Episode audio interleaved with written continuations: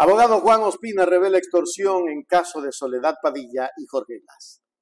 En una vuelta sorprendente en el caso que involucra a Soledad Padilla y Jorge Glass, el abogado Juan Francisco Ospina, quien anteriormente defendió a Padilla y luego fue objeto de sus denuncias, ha salido a la luz con declaraciones explosivas en un video. Ospina revela detalles impactantes sobre las intenciones financieras de su ex cliente y Ferdinand Álvarez en su disputa contra Glass alegando un intento de extorsión por una suma considerable de dinero. El despacho profesional, en donde nos encontramos ahora, se presentaron la señora Soledad Padilla y el señor Ferdinand Álvarez, a quienes dejo expresa constancia que no los conocía. Jamás tuve relación alguna, pero se presentaron en mi despacho. Procedieron a comentarme el problema en el que estaban legalmente metidos. ¿Cuál era el problema? Lo que todos conocemos. Supuestamente había una intimidación, habían mil cosas que respecto a la señora Padilla se estaban realizando por parte de quien ahora está denunciado. ¿Qué pasó además? Me supieron entregar a mí, como abogado, varios audios que en ese momento no supe que habían sido grabados con intención y sin autorización de la contraparte para su validez jurídica. Revisé los audios y entendí como abogado que había una estrategia jurídica que ejecutar.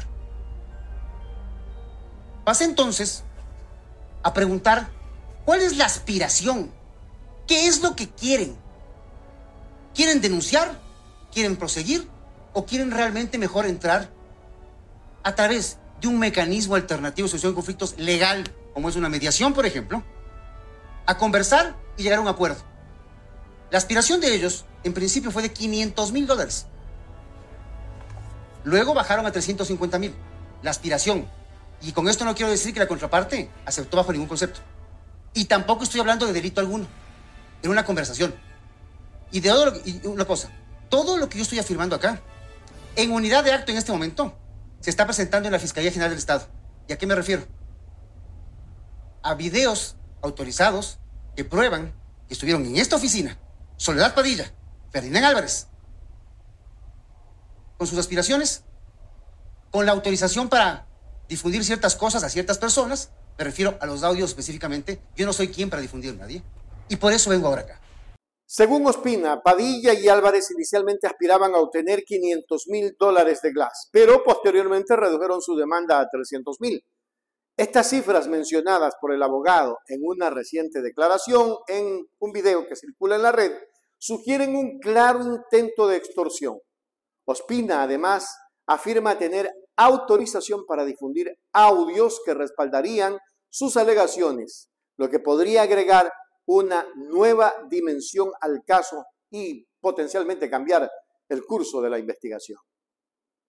La revelación de estos detalles pone en duda la credibilidad de las acusaciones previamente hechas por Padilla contra Glass y plantea preguntas sobre las verdaderas intenciones detrás de su denuncia. La situación genera controversia no solo sobre el caso en cuestión, sino también sobre las prácticas legales y éticas dentro del sistema judicial ecuatoriano. Este giro inesperado en el caso entre Soledad Padilla y Ferdinand Álvarez y Jorge Glass, con la intervención del abogado Juan Francisco Espina, promete avivar el debate público sobre la ética y la legalidad en litigios de alto perfil. Mientras la sociedad ecuatoriana espera más revelaciones y la posible publicación de los audios mencionados por Ospina, este caso subraya la complejidad de las batallas legales y la importancia de la transparencia en el proceso judicial.